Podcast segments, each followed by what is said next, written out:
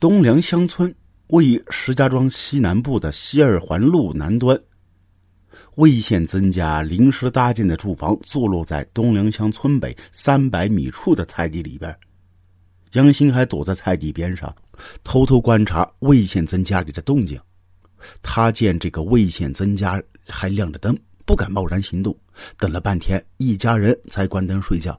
杨新海正要动身，又看到离魏家不远处一个临时建房门外，有个老头坐在那纳凉，一直坐到十二点多，那个老头才去睡觉。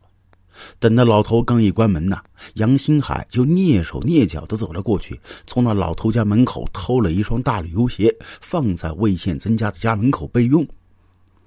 魏县曾家的门是空腹钢金属门，在里边锁着。杨新海想别门进去，又怕弄出声响。他看了看，门是单扇门，不太高，下边是铁板。屋门上方有两个格是空着的，没有玻璃，也没有用铁板挡着，现出一个约半平方左右的窟窿。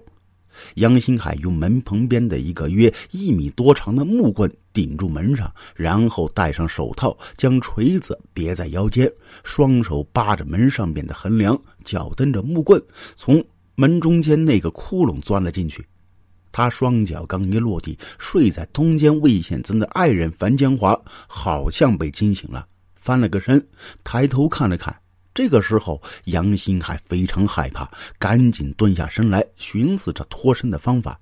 正在这个时候，离这不远的铁轨上有一列火车通过，轰隆隆的响声掩盖住杨新海弄出的声响。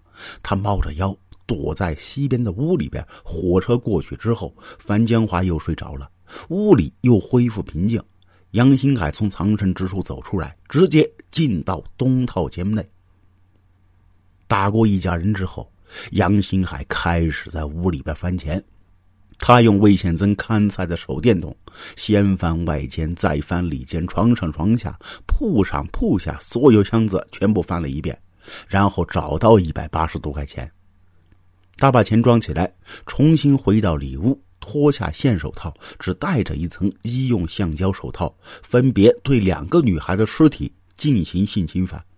此时啊，杨新海想起下午找小姐时候受到的羞辱，一股邪火一下涌上心头。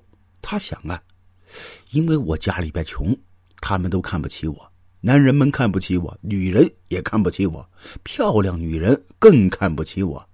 现在就连个卖淫的都看不起我，是可忍孰不可忍呐！在这周围被黑暗笼罩的夜空里，在这有五具城市的菜园小屋里，在菜农一家刚刚被杀的血腥味里边，杨新海俨然成了这个空间的主宰。他要借这个机会发泄一下心中的愤懑。而他选择发泄对象却是两具已经毫无反抗能力的尸体，是比弱者更弱的弱者。于是他又拾起受害人家那把单刃刀，在两个女孩的阴部各划了三刀，呈门字形。划完之后，他觉得很解气，随手把刀扔在他们家里。自从魏县曾家一家人出事之后，周围住的菜农们个个担惊受怕。血案发生第二天，在此处种菜的十多家农户全部搬到旁边村子里。每天下午，他们早早的，天不黑就收工回到村子里去。魏宪增老家情况更加凄惨。零三年六月，魏宪增回到邢台老家赶种玉米。魏宪增七十多岁的父亲说：“那是他们最后一次见到这个儿子。”现在，两个老人和魏宪增唯一的弟弟魏宪峰住在一块魏宪峰说：“父亲有心脏病。事发一个多月之后，他们才敢让老人知道。事情是由魏宪增的叔叔魏如国慢慢告诉哥哥的。开始时说死了一个，再过两天说还有一个。魏如国说，一直是他哥哥都没说一句话。说完最后一个的时候，老人流下眼泪，用干瘦的双手。”捂住了脸。魏宪增的母亲曾一直和孙子住在一块也为魏宪增家看家。案发之后，老人知道儿子一家都不在了，一哭起来就没个完。魏宪峰的妻子劝不住婆婆，婆媳两人就一同哭。说起侄子一家人的悲惨遭遇啊，魏宪增的叔叔魏如国也是一肚子的苦水。侄子一家五口在医院冷冻费用、火化、丧葬费用、家人亲戚往石家庄跑、后事处理的总花费超过两万多块。在那个年代，两万多块可是一笔巨款呢。这些钱都是我和侄子魏宪峰向亲戚们借的。现在哥哥嫂嫂本来就多病，又受到这么大的打击，吃药越来越多，真不知道这医药费该怎么去筹啊！石家庄警方在进行现场勘验的时候，首先对五具尸体进行全面化验，结论为都是被钝器击打、颅内损伤而亡。两具女尸有受性侵犯的痕迹。东梁乡村八八血案发生之后，石家庄市警方通过对现场勘验发现，这个案件作案时间、作案手法、受害人被打击的部位，都同邢台八五案件和此前被公安部门称为“八幺五”刑事大案河南系列杀人案件十分相似。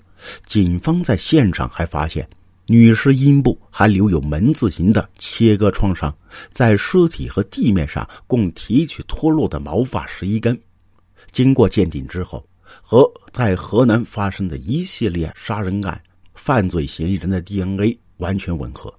一个小小的恶魔在两年时间之内横跨四个省，连续作案杀害数十人，已经对人民群众生命构成极大威胁，真可谓是天怒人怨。这是对公安机关的挑战，也是对人民政府的挑战，更是对广大人民群众的挑战。如果不尽快侦破案件，将恶魔绳之以法，人民群众还有什么安全感可言？我们的政府还何以面对受害群众？我们的公安机关还称得上是人民群众的保护神吗？为尽快侦破这一系列杀人案件，零三年八月十五号，国家公安部刑侦局组织皖豫。鲁冀四个省的主管厅长、刑侦总队长在河南郑州召开系列杀人案串并案工作会议。会议由公安部一个副部长主持。会议认为呀，发生在这四个省的系列杀人案是同一人所为，进行并案侦查。零三年八月二十八号，河北省公安厅专门召开各市主管局长、刑侦支队长参加会议。公安厅厅长于定海、副厅长曹爱平就系列杀人案侦破工作进行了周密的部署。会议还整理下发十八起案件基本情况和多媒体现场资料。他强调，强化调度和信息反馈工作。会议结束之后，沧州警方马上成立侦破工作领导小组和指挥侦破协调小组。制定符合沧州实际工作方案，并召开专门会议，动员部署，要求全警出动，全力以赴，要像侦破沧州的案件、抓捕沧州犯罪嫌疑人一样，确保各项工作措施落实。要求民警做到三个熟知，即熟知基本案情，熟知犯罪分子体貌特征。熟知侦破措施，并制定落实奖惩和责任倒查相关制度，决定对破案有功人员给予十万奖励，对工作疏漏、贻误战机的人要严肃处理。更重要的是，沧州市公安局党委决定把侦破系列杀人案贯彻到日常严打工作当中，大力开展指纹集中专项行动和干警大行动。